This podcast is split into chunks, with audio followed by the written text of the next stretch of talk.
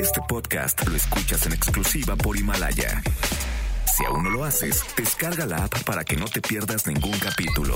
Himalaya.com. Este programa cuenta con interpretación simultánea en lengua de señas mexicana a través de mbsnoticias.com y gracias a traducción, interpretación y accesibilidad en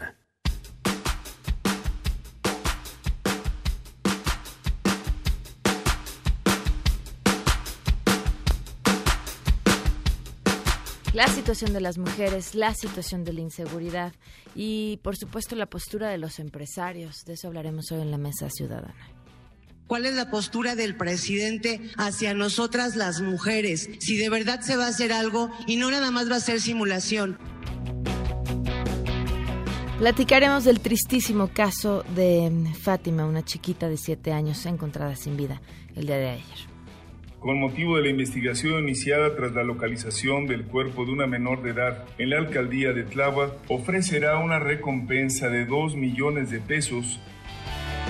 Tenemos buenas noticias y más, quédense, así arrancamos a todo terreno. MBS Radio presenta A Todo Terreno con Pamela Cerdeira.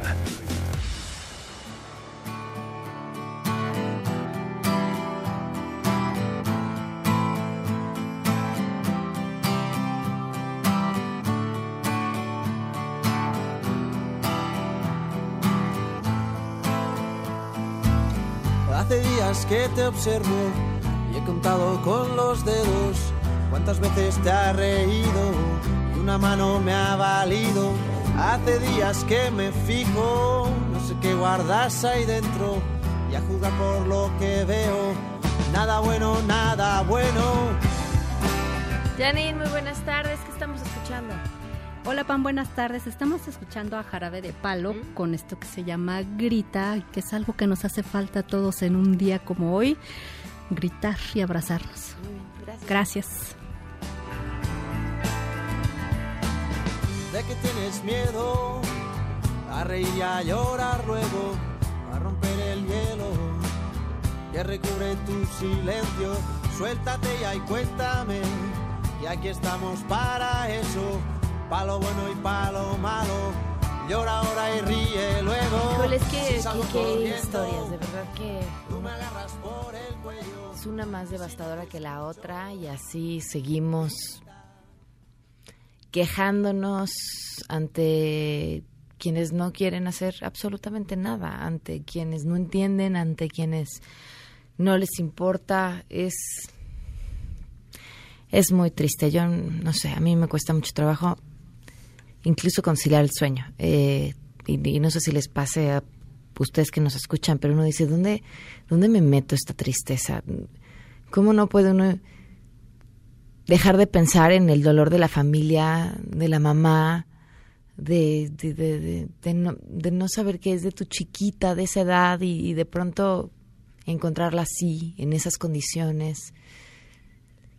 Tenemos además creo que en el tema específico de la niña es que hacer un pacto y entender que los niños son de todos, de todos, y que nos tienen que importar, evidentemente los nuestros, pero también los que conocemos y también los que no conocemos.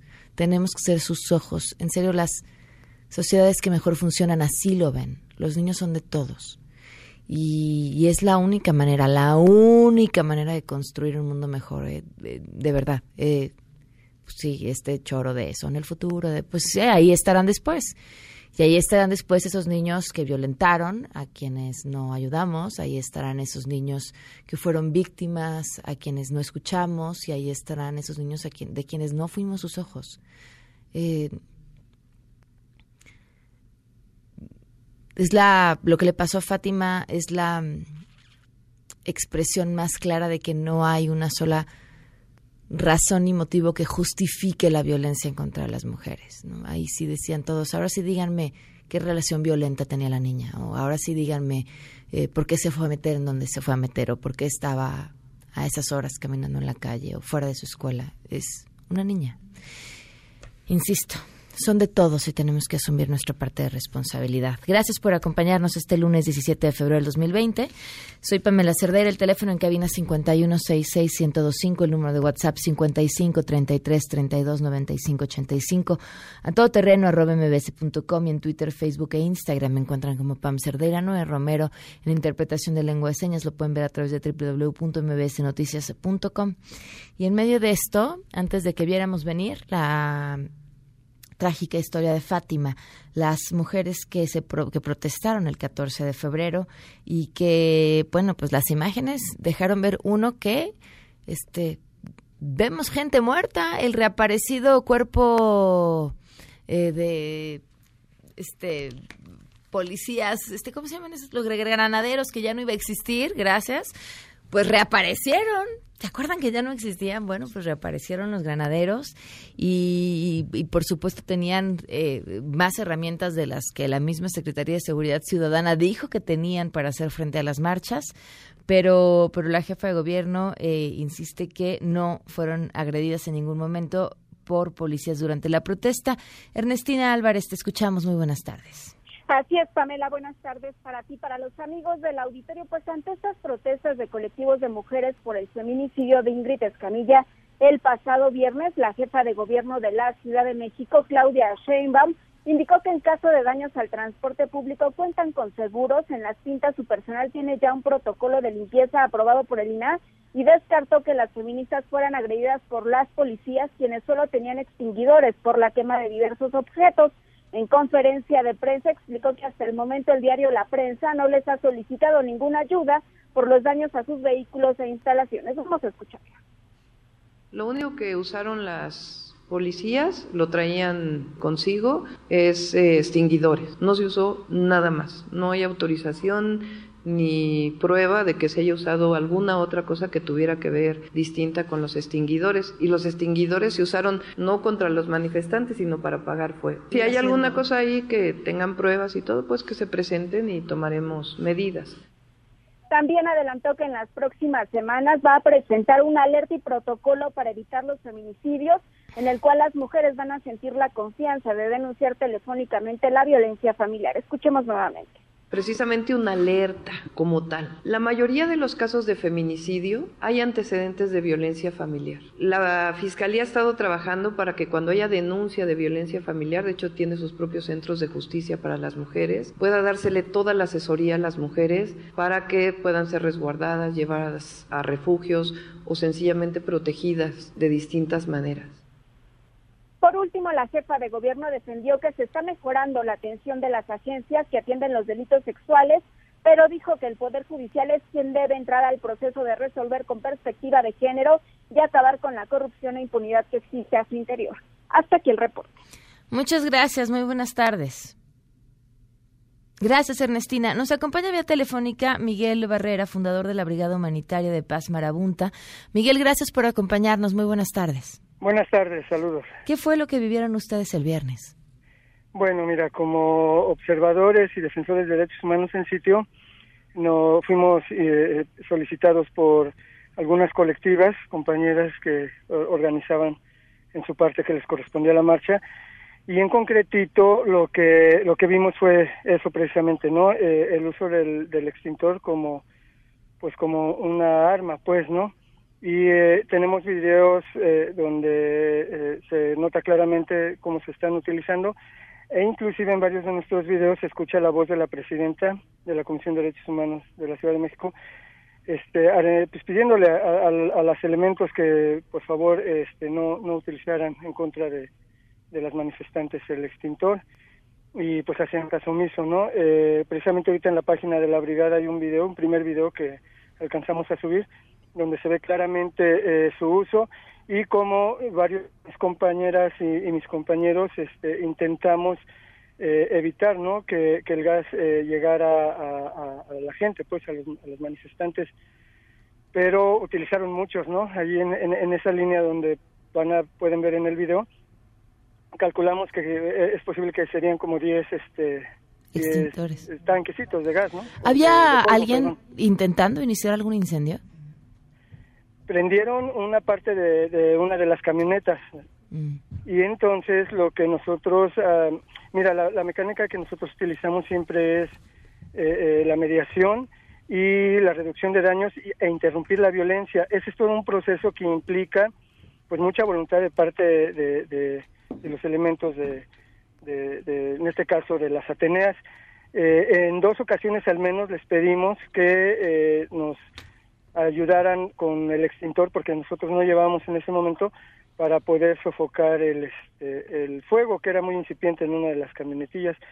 Pero este no quisieron ellas querían entrar. Después nos ofrecían que entraba un elemento de ellas con alguien de nosotros pero las chicas ya no confían pues no entonces no, querían que que, este, que cruzaran e, e, esa línea donde estábamos nosotros pues, tratando de ganar aire, ¿no? Que es una cosa de las que hacemos cuando nos atravesamos es que no haya contacto entre, entre los manifestantes y la fuerza pública porque eso garantiza pues estos conatos de violencia, ¿no? Ya, ya el contacto físico es este, pues, trompadas, patadas, además de los insultos. Ahora, ¿el uso de este material se estaba aplicando sobre el fuego o sobre este incendio o ah, sobre las manifestantes? No, no, no, eh, eh, eh, sobre el fuego no, porque estábamos este, doblando una esquina. No, la camioneta este, no, no estaba recibiendo atención en ese momento, fue directamente sobre la población. ¿Qué pasa cuando te, echan eso? Bueno, mira, el, ah, si no, si la gente no sabe respirarlo, eh, siente que se asfixia, hay un bloqueo, pica en la garganta, en los ojos los irrita demasiado, sobre la piel pues no no no, no genera ninguna este ningún ningún efecto pues no pero este sí sobre eh, la respiración no vías respiratorias y, los ojos y eso de un modo o de otro pues anula no ponen en riesgo a la población porque no saben dónde caminan y si no tienen como un control eh, eh, que no se desesperen pues que, que, no entren en pánico eso incentiva más no que sientan esta esta asfixia. Entonces este pues nosotros rechazamos totalmente el uso de, de, este polvo químico seco. Además que no solo fue eso, no fue también gas pimienta, pero el polvo químico seco porque sí genera mucho daño eh, en los ojos y en vías respiratorias, pues. Háblame sobre el gas pimienta, porque incluso negaron las autoridades que, que hubieran traído el gas. No, sí lo utilizaron y lo utilizaron concretamente eh, este, eh, ya en, en, un enfrentamiento, pues, eh, cuerpo a cuerpo con una de las manifestantes y cuando nosotros detectamos que ya estaban así trenzadas del cabello y esta cuestión, corrimos para, para separar, pues, ¿no? Y, alejar a, la, a, la, a la persona, a, la manifestante, porque eran tres elementos de policía que estaban, este, pues ya no era sometiendo, eso ya era un tirito, un pleito, como de barrio, pues, ¿no? Y en ese momento este sacan el, el, gas eh, el, pimienta le rocian los ojos a esta persona a nosotros nos cae en la piel y sí ciertamente no como mucha gente ha comentado la diferencia del gas pimienta con el polvo químico seco, químico seco es, es demasiada porque arde muchísimo solo sobre la piel arde imagínate en los ojos no y ese ardor dura mucho tiempo. Entonces con solución salina estuvimos lavando los ojos de esta persona para que este, pudiera eh, eh, recuperar su, su vista, porque desde que la sacamos ahí, quizás fueron aproximadamente tres, cuatro minutos que este que no podía ver, ¿no? Entonces teníamos que estar allí algunos compañeros cuidándola y insisto este en este proceso de, de lavar sus ojos, ¿no? ¿Cuál es la forma correcta en la que tendría que actuar la policía ante estas marchas en específico? Mira, el, el, primer paso no es propiamente de la policía. Hemos insistido en que se debe de crear, eh, eh, no sé si una comisión, un área de interlocución con la población civil, pero con capacidad de resolución y en sitio. Seguir pensando que las cosas que, que, que suceden en la calle se resuelven en la oficina va a seguir generando esta situación, ¿no?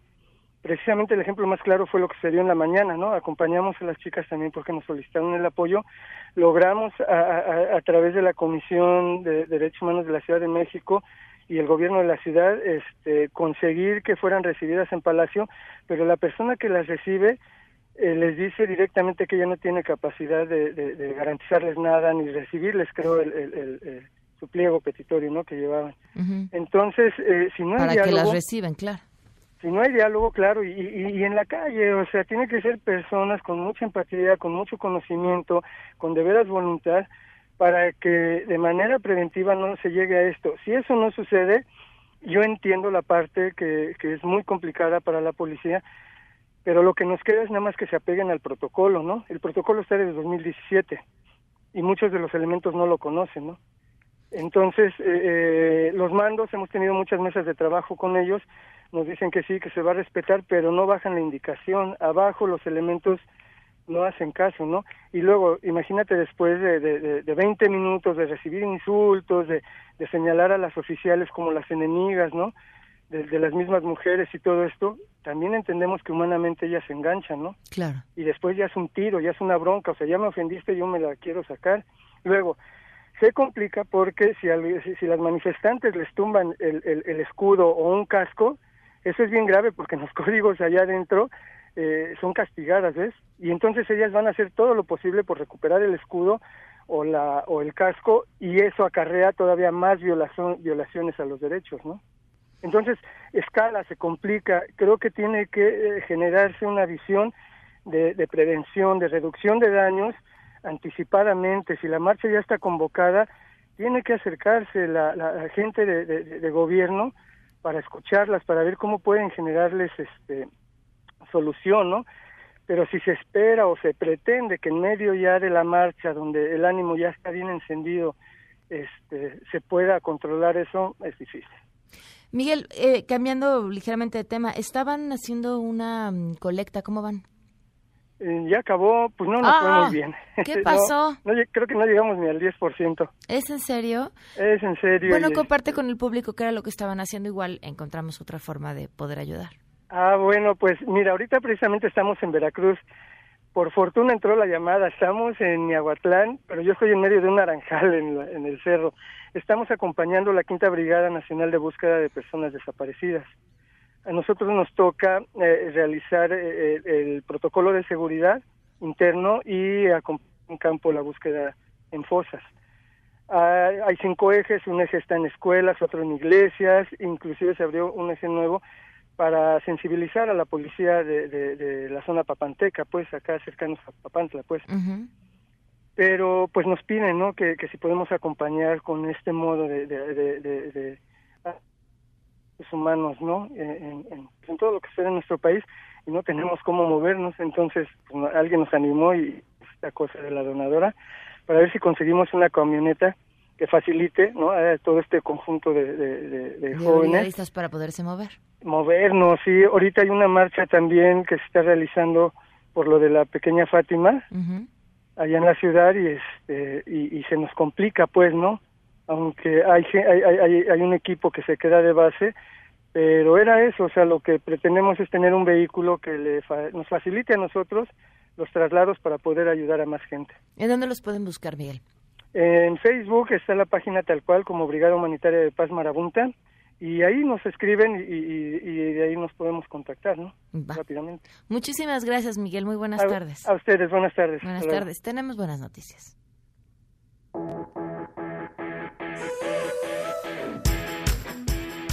Continuamos a todo terreno. Nos acompañan Marcela Clemente, directora de AP Plus y partner del Centro de Capacitación MBS, y Miriam Yáñez, exalumna titulada del Centro de Capacitación MBS y AP Plus. Bienvenidas, ¿cómo están? Gracias, bien, Pam. Quiero, quiero saberlo todo, cuéntame.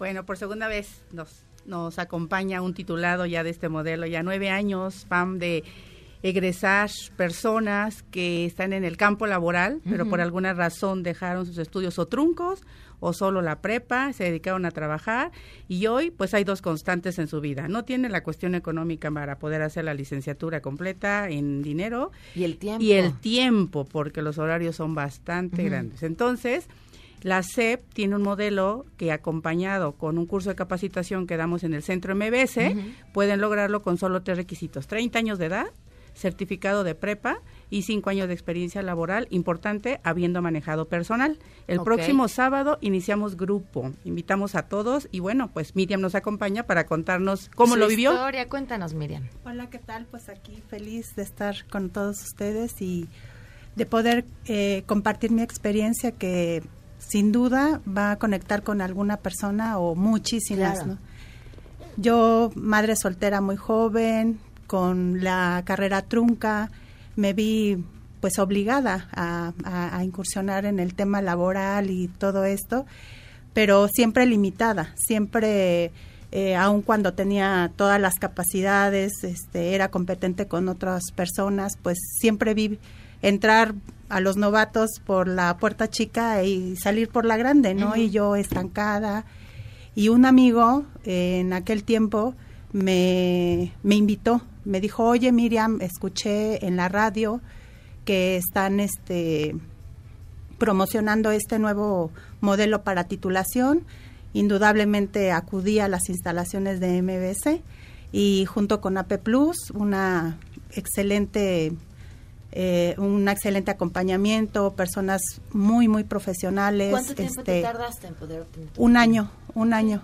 ¿Y qué cambió una vez que tuviste tu título? Pues se me abrieron muchísimas puertas, la verdad, o sea, en el ambiente laboral cambié de empleo, eh, un nuevo puesto, nuevas personas, nuevos proyectos eh, a nivel personal, pues es indudablemente también un tema familiar que pues todo mundo te, te aplaude, te, te felicita, ¿no? Y, y, es un, un, logro. Un logro, un logro más. Entonces, ¿de qué carreras tendrían que haber iniciado a estudiar y cuántos años dijiste de experiencia laboral? Estamos hablando de la carrera de administración, licenciatura de administración. Okay los requisitos son 30 años de edad. Ok. ¿Y cuánto tiempo de carrera? Un año. Un año. Un año lo van a hacer porque solo son dos exámenes. No, pero ¿cuántos tendrían que haber iniciado a cursar o ni siquiera? No, no, no. El mínimo para, para estar aquí es tener preparatoria, ah, certificado de preparatoria. Okay, okay, Puede ser que alguien como Miriam tenga carrera trunca, pero ah. no es requisito. Okay. Preparatoria, 30 años de edad, 5 años de experiencia y en dos exámenes, la SEP te dice un examen escrito, un examen oral y nosotros te acompañamos en todo el proceso para lograrlo en un año. Ok, pues ahí están donde pueden eh, contactarlas. Centro MBS Com, ahí nos localizan. El próximo grupo, como te decía, es el sábado 22. Okay. Solo pues los sábados, de 8 a 2. Pam, solo los sábados estudiar. No tienes que estudiar toda la semana, un año, pero solo los sábados. Y lograr el título, porque lo siguiente es la maestría. Es un título que da la SEP, que es avalado por la Secretaría de Educación Pública. Muy bien, pues ahí está en el Centro de Capacitación MBS. Muchísimas gracias. Gracias a ti. Gracias, a las dos. Vamos a una pausa Gracias. Regresamos a todo terreno. Este podcast lo escuchas en exclusiva por Himalaya. A todo terreno con Pamela Cerdeira. Continuamos. Que pide por la gente en los altares, en las romerías.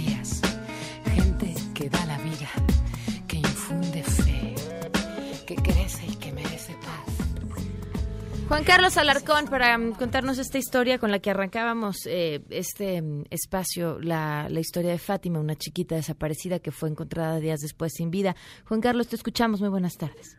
Hola, ¿qué tal? Eh, gracias, eh, Pamela. Muy buenas tardes. El cuerpo de la niña localizado dentro de bolsas y un costal en la alcaldía Tlagua corresponde al de Fátima Cecilia Aldriez, de siete años de edad aseguraron sus familiares, pero están en espera de que el Instituto de Ciencias Forenses entregue los resultados en materia de genética. Comentaron a MBS Noticias que ya cuentan con imágenes de la mujer que se llevó a Fátima el 11 de febrero pasado al salir de la escuela en la colonia Santiago Hualco, en la misma demarcación donde fue hallada muerta el sábado pasado. Dichas imágenes son fundamentales para la Fiscalía General de Justicia para dar con el paradero de la mujer que se llevó a Fátima y posibles cómplices. La niña sale de la escuela, se ve en las fotografías, es la última, la última niña de ese grupo y después se ve justamente cómo camina hacia un punto que ya desconocen posteriormente. En ese sentido, los familiares hicieron el siguiente comentario. La niña sale de la escuela, se ve en una de las fotografías, es una del, es la última niña de ese grupo. Después de ahí se ve circular a la niña con una mujer, se ve que la lleva de la mano, la realmente no se ve forzada, nadie de la familia la conoce. Se consiguieron los ID de las cámaras de seguridad, pero no se alcanza a ver nada porque están unas lonas, las cuales están este, tapando la visibilidad. De ahí ya no se supo nada más de la señora y de la niña. Autoridades de la Fiscalía General de Justicia señalaron que de otras cámaras se obtuvo la imagen de la mujer, la cual se ve con claridad que lleva de la mano a Fátima. Familiares de la pequeña mencionaron que los padres están separados, pero desconocen de alguna persona que haya querido causarle daño o haya tomado venganza, aunque las huellas en el cuerpo dejan ver una violencia extrema. Escuchemos. Ahorita nos encontramos aquí en la CEMEFO, donde hay una hay registro de una niña que corporalmente cumple con el 90% de probabilidades de que sea ella. Esta niña es referida que fue encontrada en la delegación de Tláhuac. La Fiscalía informó que se ha tomado declaración a cinco personas y se cateó un inmueble en la alcaldía Xochimilco donde se tiene sospecha de estar relacionado con la desaparición de Fátima Cecilia tras confirmar que se trata de esta pequeña cuyo cuerpo fue abandonado, como te comento, en Tláhuac. La Fiscalía General ofreció una recompensa para quien aporte información que llegue a, a, la localización y captura de la mujer que sustrajo a la menor el 11 de febrero pasado. Al respecto, habla Ulises Lara con motivo de la investigación iniciada tras la localización del cuerpo de una menor de edad en la alcaldía de Tláhuac, ofrecerá una recompensa de 2 millones de pesos a quien aporte información que permita dar con el paradero de toda persona que haya participado en la sustracción de una menor de edad, particularmente una mujer, que de acuerdo con material de videograbación recopilado por Policía de Investigación es quien posiblemente recoge a la pequeña de la escuela. El vocero de la institución informó que el Ministerio Público obtuvo ya los dictámenes en genética y medicina forense que confirman la identidad de la pequeña, por lo que la Fiscalía de Homicidios inició las investigaciones con el protocolo de feminicidio. Pamela, el reporte que tengo. Juan Carlos, ¿sabemos qué ha dicho la escuela? Hasta el momento no, hasta el momento las primeras declaraciones que se han tomado pues es justamente a los padres que fueron los testigos de identidad en este caso, también de algunas eh, personas del entorno, eh, se ha tomado declaración de cinco personas más del inmueble donde aparentemente estuvo pues eh, plagiada desde el 11 de febrero pasado la niña Fátima. Desde luego que también el colegio tendrá que, en este caso las autoridades tendrán que rendir alguna declaración en torno a este caso para ver y determinar alguna responsabilidad en el orden de servidores públicos, dado que esta pequeña salió sin autorización, sin que la madre se encontrara en ese momento. Muchísimas gracias, Juan Carlos. Buenas tardes. Buenas tardes. Hay un, había una serie de, de, pues manifestaciones de padres de familia justamente a las afueras de la escuela esta mañana y, y, una de estas imágenes que alcanza a captar desde los letreros que ponen quienes están manifestando hasta uno que está pegado en la pared, en el, la puerta de la escuela que dice Aviso a todos los padres de familia, se les invita a llegar de manera puntual a recoger a sus hijos 12.30 pm con la finalidad de dar cumplimiento a la normatividad y prevenir incidentes. Atentamente la escuela. Vamos con la mesa ciudadana. A que nos deje claro entonces cuál es la postura del presidente hacia nosotras las mujeres, si de verdad se va a hacer algo y no nada más va a ser simulación. En el caso del feminicidio, nos interesa enfrentarlo porque es, además de un crimen, un acto de discriminación, un crimen de odio. Antes de que asesinaran a mi hija, han asesinado a muchas, a un chingo. ¿Y cómo estábamos todas? Bien a gusto en nuestra casa, llorando y bordando. Ya no, señores, se les acabó. Ya rompimos el silencio y no les vamos a permitir que hagan un maldito circo ya de nuestro dolor. Jefa, un mensaje a las mujeres que marchan el día de hoy en la Ciudad de México. No, ahorita no. ¿Eh? Ahorita no. La prensa es cómplice. ¡Es cómplice! ¡Es cómplice!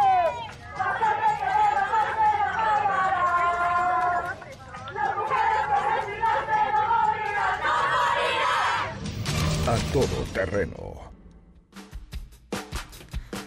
Jaina Pereira y Juan Francisco Torres Landa ya están aquí. ¿Cómo están? Bienvenidos. ¿Cómo estás, Pam? Buenas tardes. Buenas Hola, tardes. buenas tardes. ¿Por dónde quieren empezar? Ay, no sé, estoy, hoy sí creo que mi ánimo está en el ínfimo nivel de todo el año. Eh, sí creo que hoy nos despertamos con esta noticia de, de Fátima y creo que por lo menos las mujeres en mi entorno estamos con una como desesperanza, con una desazón, con una hartazgo, o sea, como que ya, o sea, de por dónde, o sea, por dónde la hacemos, ¿no? Eh, platicábamos aquí afuera del aire.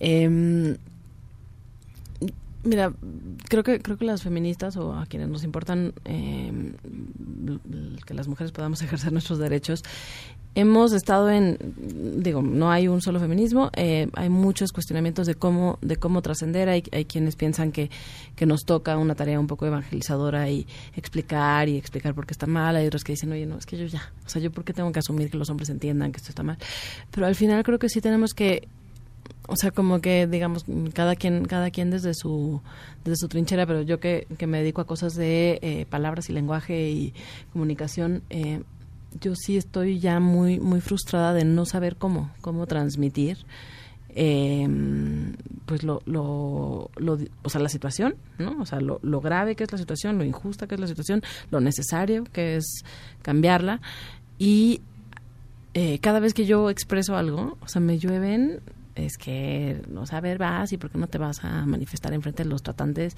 y por qué quieres pintar paredes. Ay, o sea, ya es que, o sea, como que ya también se te quitan las ganas de, hasta de hablar. Yo, yo quisiera ser este, constructivo y disruptivo a la vez. Bien. Yo creo que lo primero es que yo pediría una disculpa.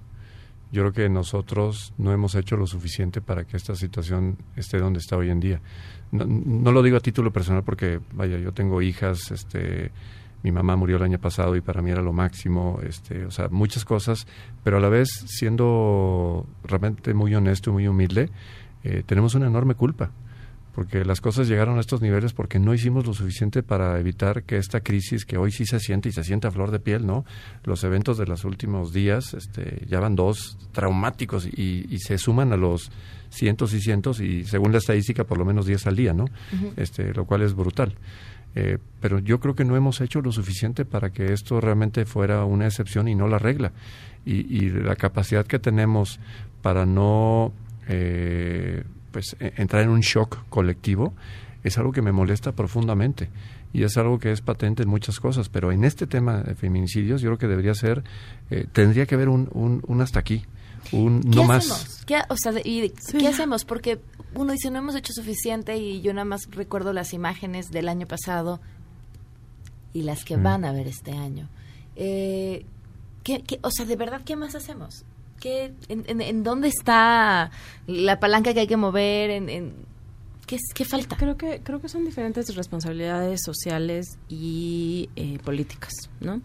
Eh, creo que sí, como mujer... A ver, de entrada es muy difícil eh, entrarle a estos temas y luego tener eh, virajes de mujeres mismas que te dicen, ay, no, yo, a mí me encanta que me abran la puerta, o sea, habla por ti, o sea, mami, no estoy hablando No de es eso, no es eso, eso, no es ¿sabes? eso. Pero, pero, pero hay mujeres Sí, que, no es que sienten que eh, el feminismo, eh, digamos, incomoda eso, ¿no? Ajá. O sea, que eso es lo que nos incomoda. Eh, entonces, por un lado, creo que creo que las mujeres tenemos que hacer entre mujeres una, una labor de explicación de cuáles son los temas. Creo que mujeres con hombres, hombres con hombres, digamos, en el tema social. Eh, pero yo sí creo que tiene que haber una sanción eh, ejemplar a quien, porque la, la- mira, hoy discutía, alguien puso, eh, Jorge, alguien de Movimiento Ciudadano, eh, decía, bueno, sí, está bien que, nos quejemos de que el presidente no reaccionó y cómo reacciona el presidente ante estas noticias, pero pues también no deberíamos estar hablando de la mañanera en vez de estar hablando de las mujeres, ¿no? Y tiene razón en cierto sentido, pero no.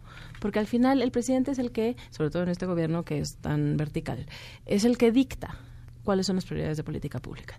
Y el desdén continuo de las prioridades de política pública y el decir, oigan, sí, pero no me desvíen de la rifa del avión, sí, pero No no, pinten. me vengan a pinten, pagar, no me pinten Sí, la sí, puerta, que somos más felices cuando somos buenos y esto es un problema de los neoliberales. Oye, o sea, yo sí creo que como mujeres, por lo menos, ¿no? Tendríamos que decir, ¿sabes qué?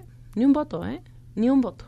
Hasta, y, y ni un voto a ellos ni, a- ni al PAN, que también se subió de la manera más eh, burda al tema. Y, ay, el PAN tan feminista. Oye, No, bueno, híjole, ¿no? O sea, hasta que no haya una reflexión profunda en las autoridades políticas, o sea, yo sí creo que eso deberíamos, o sea, ahí no podemos ceder. O sea, no podemos, no podemos dejar que la jefa de gobierno Diga no, que al ratito. ahorita no, Ahorita no. Al ahorita ratito. no, yo le tengo mucho respeto a mi fuente. Oye, qué bueno, pues también respétanos a las mujeres y a los hombres y a los niños y a quienes viven en este ambiente podrido de violencia extrema, exacerbada, indecible, ¿no? Entonces, yo sí creo que la indignación, sí, me imagino que yo sí, yo sí coincido contigo, Pam, eh, o, o con lo que entendí que dices. Yo creo que este año las manifestaciones, el 8 de marzo, por lo menos 7, 8 de marzo, van a ser de una virulencia no antes vista.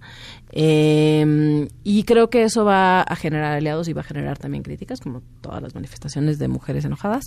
Eh, pero creo que, creo que sí es un tema que que, que el gobierno tiene que atender y que si no yo creo que los, los dos talones de Aquiles de este gobierno van a ser mujeres y salud y es lo, lo los, los más vulnerables entre los vulnerables Pero ¿no? les quieren dar carpetazo y no, se vale. Y- ¿Cómo es posible que nos digan un decálogo de unas cosas que son decálogo a- es una absurdos? burla, es un absurdo. burla. Es, es un decálogo de estupideces, No, de, de, una "Ay, cosa ella- infantil. ella es una dama, no la toques con el pétalo de superficial. rosa. Sí. Entonces no se vale. No, se vale y que con eso piensan que con eso le van a dar carpetazo y entonces ya podemos hablar de otra cosa, ¿no? Y yo sí Este, creo que- Eso no, eso nos tendría que tener muy Sí, molestos, y muy, son muy enojados. Simultáneas, ¿no? O sea, una en el entorno social, en las dinámicas cotidianas, con los hijos, con las hijas, etcétera. Hay otra dimensión política, ¿no? Y hay otra dimensión de, de, de manifestación, de comunicación, de social, digamos, ¿no? Eh, digamos, privada, social y política. Y, y parecen insuficientes ahorita todas, ¿no? Pero, pero yo sí creo que, eh, por ejemplo, los colectivos feministas tendríamos que organizarnos para que todos los días haya una, por lo menos una representante en las mañaneras. Y no dejar el tema hasta que se atienda, ¿no? Que se atienda de veras. Ok, y, que esta, y que esta ola de impunidad no pase desapercibida, Mm. como decir, pues que se agreguen otras Señor cifras. presidente, ¿no? ayer mataron a ella, a ella, a ella. ¿Cuá- ¿Qué está haciendo? Hasta que lo atiendan. Y- Sí. Pero es eso. O sea, al final, eh, el gobierno se aprecia de que ese es un espacio de interlocución, pues usémoslo. Y es que pasa por, y lo veremos en otro segmento ahorita, de pasa por cuestiones que son de mediano y largo plazo. Lo- los políticos lamentablemente son absolutamente inmediatistas y para realmente corregir estas cosas de fondo no puedes aspirar a que sea algo que de hoy a mañana lo corrijamos. Tienes que fijarte una ruta en la cual entres realmente al fondo de los problemas, que pasa por capacitación, que pasa por instrucción, que pasa por educación de veras, que pasa por prevención. Ninguna de estas cosas están sucediendo hoy en el país, ninguna. En, ning- en ningún caso. Y dicho sea paso, ¿eh? lo que estamos diciendo ahorita lo dijimos hace 6, 12 y 18 años. O sea, no estamos siendo partidistas aquí. Lo que pasa es que ya estamos llegando a niveles totalmente fuera de, de cualquier De parámetro de tolerancia. Y lamentablemente la intolerancia tendría que em, iniciar por las autoridades. Y lo que estamos viendo es que hay una tolerancia y una pasmosa actitud de decir, bueno, no se preocupen, ya dijimos que no más violencia y, y- y todos a portarse bien. No, no frieguen, eh, no, no es por ahí. Este, no, no somos niñitos y el problema es mucho más grave que eso. Tienes que ir a las raíces, tienes que ir a determinar por qué en algunas partes del país la violencia intrafamiliar está perfectamente tolerada. ¿Por qué las fiscalías no tienen un- una sola carpeta bien armada? Porque tú llegas ¿Por a no denunciar una desaparecida, ay, se fue con el novio. Sí, sí, sí, no friegue, este, al rato aparece, ¿no? Este, aparecen pedacitos, que es lo que va a suceder. Eh, eh, entonces yo creo que necesitamos una intolerancia desde arriba hacia abajo, en el cual digamos, no más. Y no se permite la superficialidad, no se permite ningún tipo de negación artificial Pero de lo no que se realmente permite y estamos qué viendo. implica. No se permite y entonces. Entonces hay que sancionar a los que no actúen Yo bien. sí creo que tenemos que. Y, ta- y la verdad es que sí. O sea, y esto va a ser, yo creo, polémico porque, a ver, por un lado está este enojo que te digo, la mayor parte de mis chats de amigas hoy era así de ya, vamos a quemarlo todo. O sea, de una, des, o sea, ya, desesperadas. Y al mismo tiempo pienso, a ver, son dos cosas, ¿no? Un, por un lado, yo creo que nunca habíamos hablado tanto de estos temas como ahora. Y nunca habíamos sabido de tanta violencia como ahora, que no quiere decir que no existiera, ¿no? Pero, pero al final el discurso feminista no está siendo capaz de generar compasión, de generar eh, empatía, de generar, o sea, los hombres se sienten agredidos y mira, yo cuando, cuando doy curso de discurso pongo un discurso que, que es muy famoso de Michelle Obama, en donde habla de estas declaraciones de Trump de que, que lo graban en el camión, de, de no sé qué, pues, ¿no? Y entonces Michelle tiene un recurso muy inteligente en ese discurso. Lo que ella hace es decir, eh, mi abuela me contaba de cómo era el ambiente laboral cuando ella trabajaba. Y empieza a definir el ambiente laboral que tú y yo conocemos.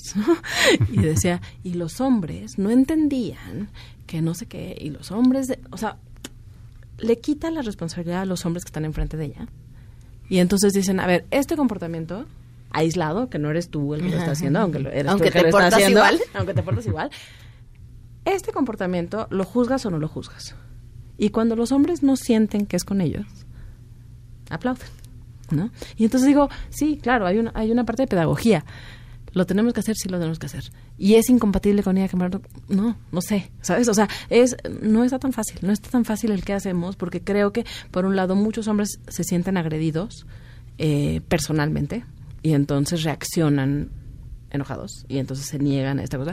Muchos otros hombres ni cuenta se dan de, las cosas violentas que hacen, ni quieren darse cuenta.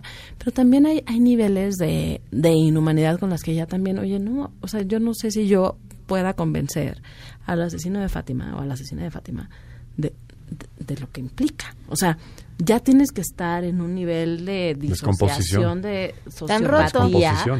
Exacto. Y entonces, y eso sí, y en eso, en eso, en ese nivel, en ese proceso en donde la gente se rompe a ese nivel, yo creo que sí las autoridades tienen también mucho que hacer. O sea, hay mucha política pública de justicia cotidiana en donde empiezan las violencias chiquitas, mucho reinserción social, mucho está sirviendo la cárcel y para qué, mucho eh, escuelas, o sea, es parece parece un reto eh, enorme y la verdad es que a mí en lo personal me parece todavía más grave ver que ni siquiera los retos que ya estaban resueltos, más o menos resueltos, este gobierno está pudiendo atacarlos, ¿no? O sea, como que no, no veo en el gobierno ni disposición ni capacidad para plantear una reforma al sistema educativo, al sistema judicial, o sea, al sistema económico, para, para, para, para minimizar estas injusticias que propician esta descomposición. Vamos a hablar de una pausa y seguimos platicando.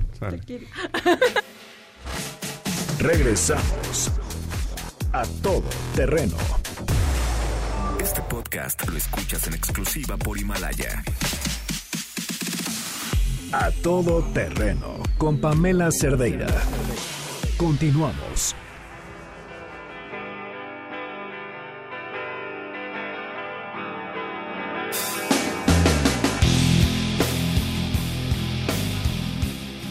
No, no lo habíamos transmitido, pero está aquí eh, Claudia Sheinbaum justamente el viernes cuando le preguntan sobre las manifestaciones de, las mujeres que ya desde la mañana habían estado fuera de Palacio Nacional y lo que ella respondió causó muchísima molestia con toda la razón porque fue esto.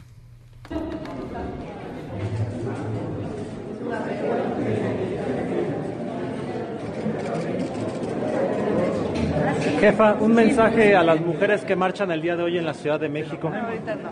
¿Eh? Ahorita no. ¿Por qué? Disculpe, hay varias manifestaciones, ¿sí?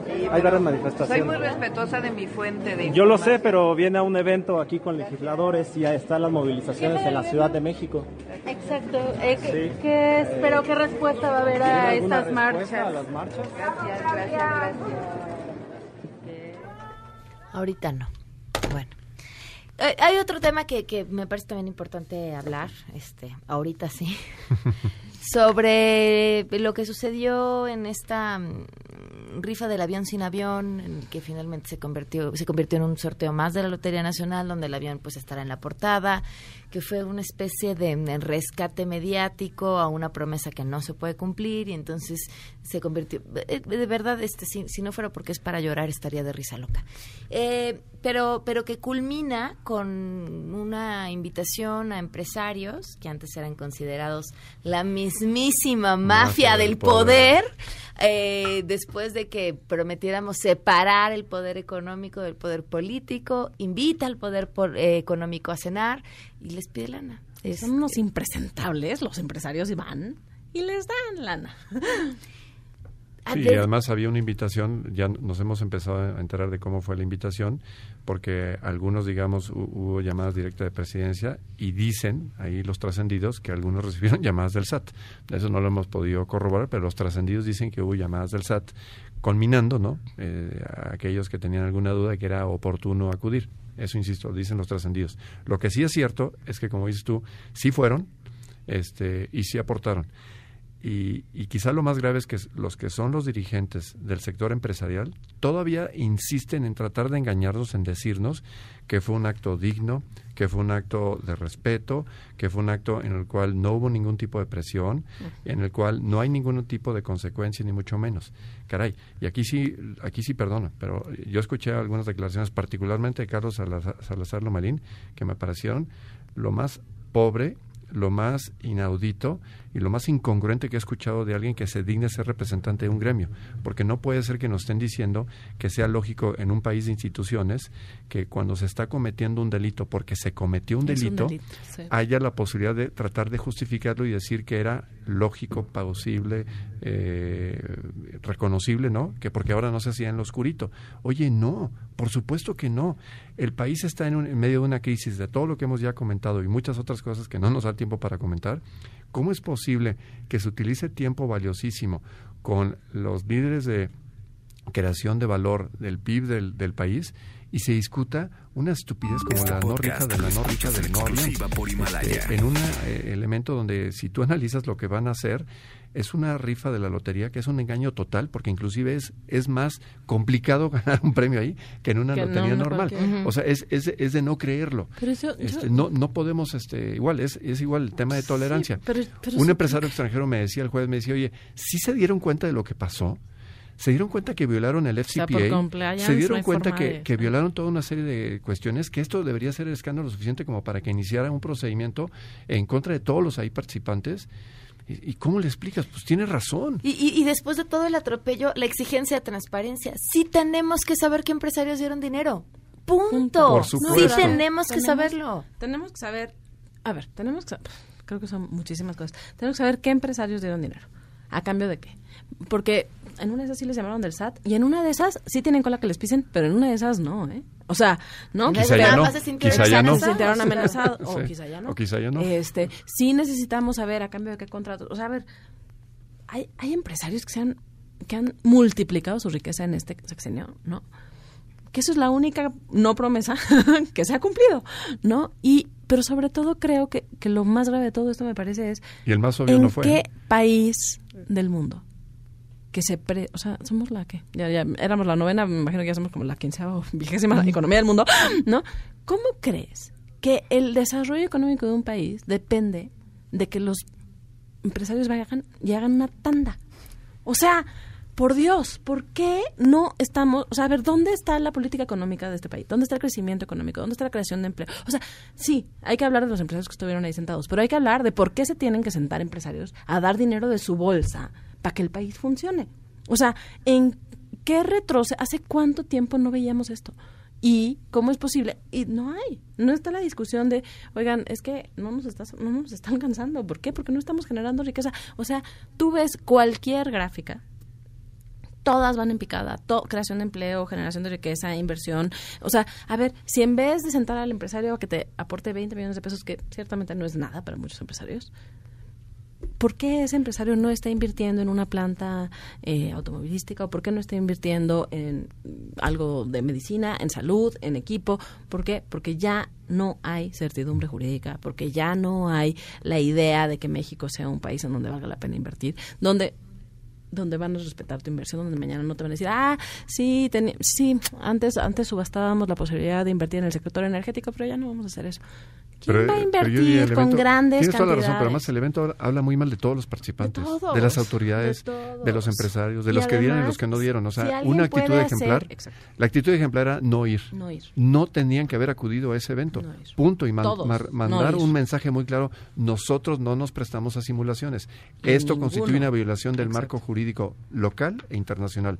No nos podemos prestar a este tipo de actos. Pepe, y por otro lado, tienes una mañanera donde cualquiera que eh, se preste a criticar, disentir, puede ser Sí, utilizado. pero ¿qué para hubiera pasado si todos, los invitados, si Ese es el ninguno de los que invitados hubiera vaya. ido? ¿Se va a aventar contra todos? Yo creo que no, yo creo que hay- hay- ese es Sí. el problema de acción Sí, colectiva. no, el problema es el de acción yo colectiva. quisiera saber, ¿por qué no fue Ricardo Salinas? Pues porque lo necesita, ¿no? ¿No? Pero él, se- él ha sido el principal beneficiario. Nos vamos. Muchas gracias a los dos por habernos acompañado. Se Sema- quedan en semana mesa para de todos. ánimos. Híjole, sí, ánimo, pero como de doble A. MBS Radio presentó A Todo Terreno con Pamela Cerdeira, donde la noticia eres tú. Este podcast lo escuchas en exclusiva por Himalaya. Si aún no lo haces, descarga la app para que no te pierdas ningún capítulo. Himalaya.com